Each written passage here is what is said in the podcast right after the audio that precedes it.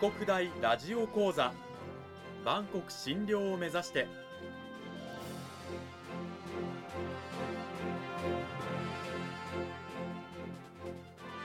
番組タイトルにある「万国診療」とは世界の架け橋を意味する言葉です。この番組はアジアの十字路に位置するここ沖縄にある沖縄国際大学で日々どのような研究や教育が行われているのかを発信していく番組です。案内人はラジオ沖縄アナウンサー小橋川響が務めます。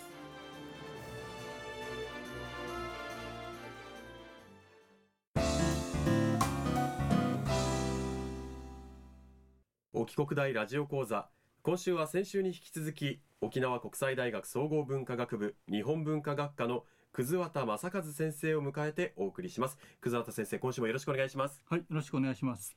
講義タイトルは先週に引き続き古典に親しむということであの先週のお話ではですねあのその古典の面白さということでまずあの古事記を紹介していただきました、はいまあはい、まずはあのイザナキとイザナミという、まあ、夫婦の神様がいて彼らが日本という、まあ、大陸をねまずは島を生み出してそれからたくさんの神々も生み出していった。その中には太陽の神であるアマテラスであったり月の神であるツクヨミ、まあ、嵐の化身であるスサノオ、まあ、その他たくさんの神々を生み出していったんですがいわゆる日本が誕生した経緯であったりといったものを神話で説明している。それが古事記という書物なんですよというお話がありました。そして最後にですね神話には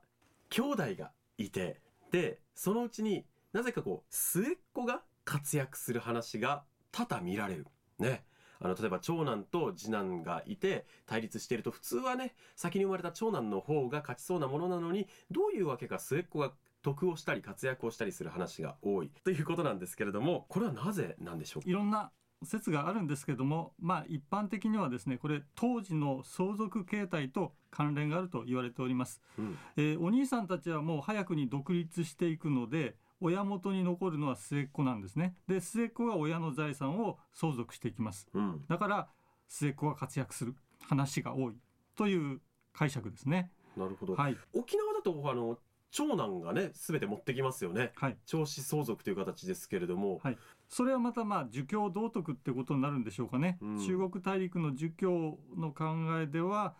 やっぱり長男が大事ということで、うん、そういう観念が広まってきますけどそれはまあまた後の時代の話っていうことでそれ以前は必ずしもそうではなかったということがわかるわけですね。ただあの日本本土の方でも長男が相続していくっていうような動きが普通だと今思うんですけれども。はい。実はですね日本の古代でもえー、あるいは古事記の中でも末っ子が相続するという話からだんだんと長男が相続するという話に変わっていくんですね。あ変化していくんですか、はい、はい、長子相続っていうんですか、うん、あの長男が全てを相続するという話が実はだんだんとあの増えていくということになります、はい、これはやはり神話でそうなっていくっていうことはその当時の現実もそうだったであろうということになるわけなんですね。あのこういった古典作品が現代にもまあ強い影響といいますか与えているということももちろんあるわけでそれについてちょっと具体的なお話をちょっと先生にしていただきたいなと思うんですがいかがでしょうか？はいまあ、古典作品というのは基本的に歴史とともに変わっていくということですよね。うん、あの時代とともに解釈も変わるし需要の仕方も変わっていくということになります。で現代の我々の文化で一番影響力あるのは映画映画かなっていう感じがするんですけど、まあ、うん、古典文学の世界と現代の映画は全く無縁ではなくてどっかでこうリンクしているということがありますので、うん、今日今日はそういうことをちょっと少しお話ししてみたいんですけれども、はい、あの具体的にはどういった映画作品に古典の影響が見られるんでしょうか？もうちょっと前の作品になりますけど「シン・ゴジラ」っていう映画がありましたよね。はい大ヒットしましたね。はい、で最後ゴジラはまあ凍結されるっていうことになりますけれども、うん、その場面ではあのスサノオのオロチ退治が踏まえられていました。はい、スサノオはオロチをヤシオリの酒に酔わせて退治していましたけれども映画のゴジラ退治がまさにヤシオリ作戦と命名されていたわけですね。スサノオがヤマタノオロチを酔わせるために使ったお酒の名前が。そうです、そうです。うん、このシン・ゴジラのヤシオリ作戦は、実際ヤシオリの酒のエピソードとも似てる部分があるんでしょうか？そうですね。まあ、なんか体内に何かを注入してましたよね。はあ、はいはい、はい、ゴジラを凍結するために。うん、うんうん、だからまあ、そのまさに、えー、オロチ退治を踏まえてあの場面が作られていたんだと思いますけども。酒を飲ませてオロチを酔いつぶさせるのとこういわゆる凍結するためのものをゴジラに注入する、うん、そこもやっぱりかかっていると。そうです、ね、動きを止めるというところもそうですね。はあ。まあそんなふうに古典というのは時代とともにさまざまに加工されてリメイクされるもんだと思いますけども、うん、逆にまたそこからいろんな歴史性が浮かび上がってきますよね。えー、映画「シン・ゴジラ」の場合で言うとあるいは最後にやっぱり福島の原発事故がイメージが重ねられていたかと思いますけども。うんそういうふうにこう、まあ、古典が現代にいろんな影響を与えつつ現代なりの、まあ、オマージュ加工リメイクがあるということなんですがまあ、映画といえばあの葛畑先生最近ねあの新海誠監督の「天気の子」を見られたということで、はい、これもまた、ね、古典にちょっとした関わりがあるというふうにおっしゃってらっしゃいますよね。そうですねあの新海誠監督の「天気の子」大ヒットしてるようですけども天体とか気象が、まあ、一つのテーマですけれども前回からお話ししております「古事記」においてまさにその天体とか気象が大事な要素になってますよね。うん、えー、アマテラスの岩戸隠れっていうのは太陽が隠れて災いが起こるという話でした。で神がかったシャーマンである雨のうずめが裸でダンスを踊って再び光を取り戻すという話でした、いわゆる天の岩戸隠れというエピソードですよね、うん、そのお姉さんと対立したスサノオはまあ末っ子でしたけどもまあ嵐の化身とされておりまして、うん、だからこそまあ乱暴狼藉に及んだということになるかと思います。うん、ただあの、えー、アマテラススサノオしかしその間にはつくよみというね同じ兄弟の神様がいるんですがちょっとこう影が薄いですよね。そうですね。2人に比べて。これも一つ日本神話の特徴なんて言われてるんですけど真真ん中の影が薄い空っぽだっていうふうに言われたりしますけども、うん、本当はそのお月様っていうのは農業においてとても大事なわけですね、うん、えー、農業にとカレンダーの役割を果たすのがお月様ですよね。特にあの日本人は農耕民族なのであの月の暦満ち欠け昔は退院暦でね作ってましたし今より春分とか立秋とか冬至とか夏至とかそういったものも全部月の動きで確か作ってましたもんね。そうですね、うんそうなるとやっぱり月月の神っていうのは相当重要だと思いますけれどもね。うん、その月の神様がなぜか影が薄いこれもまあ考えてみるべきテーマなのかもしれません。うん、ただその月の神様である月読みがちょっと衝撃的なことをしているのが古事記ではなくその後に書かれた日本書紀の中でちょっとね、はい、彼女いろいろとやってますよね。はい、そうですね。うん、ちょっとあの前回触れられなかったんですけど「古事記」の中に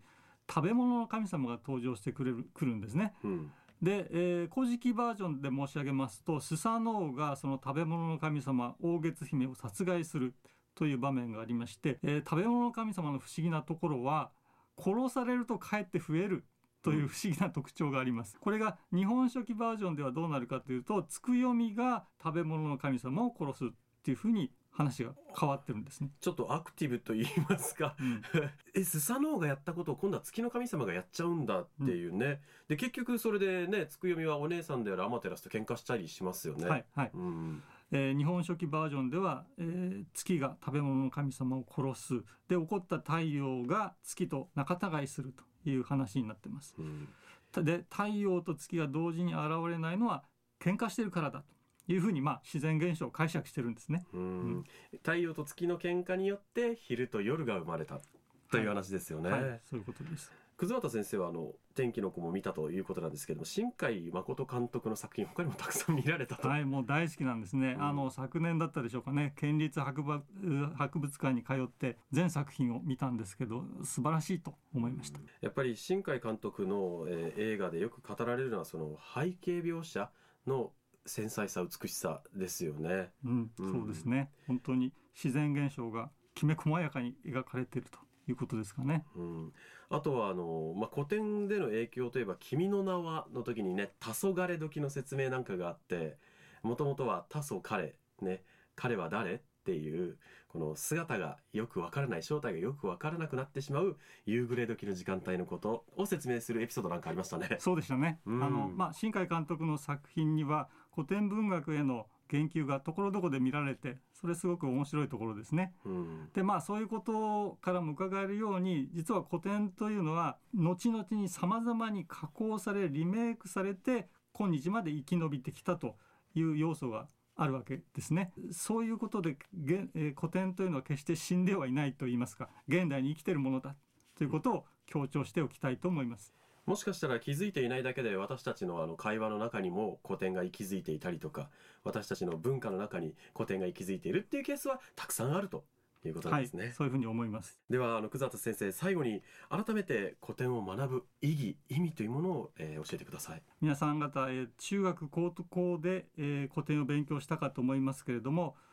でも中学高校で勉強した古典というのは実は古典文学のごく一部なんですね。古典というのはもっと広いんです。神話から伝説昔話、えーいろいろなものが古典として現代に残ってます。でそういう古典作品を読むことで実は現代に生きる我々歴史や思想社会について考える時ですね。古典というのは実はとっても役立つんだ。ということを私はあの繰り返しになりますが強調しておきたいと思います。この時間は沖縄国際大学総合文化学部日本文化学科の葛畑正和先生にお話を伺いました葛畑先生どうもありがとうございましたはい、ありがとうございました。古典に苦手意識があったとしても例えば天照大神とかイザナキイザナミみたいなこう名前にちょっとしたワクワク感を覚えたりする人も多いと思うんですよそういうところからの入り口でもいいいいのでちょっとねじゃあこの人たちこの神様たちどういうことしたのかなみたいなことはちょっと学んでみると面白いと思うんですよねそうですね。食わず嫌いにならずにぜひあの古典をかじってほしいと思います。あとはこの文学作品が好きだったりファンタジーとかねあのゲームなんかにも古典の影響ってすごくたくさん出てるのでそういうジャンルが好きな方なんかもぜひぜひあの沖国大のね葛畑先生のゼミでいろいろと学んでいただきたいなというふうに思います。改めてこの時間は沖縄国際大学総合文化学部日本文化学科の葛畑正和先生にお話を伺いました。先生2週にわたってどうもありがとうございました。はい、ありがとうございました。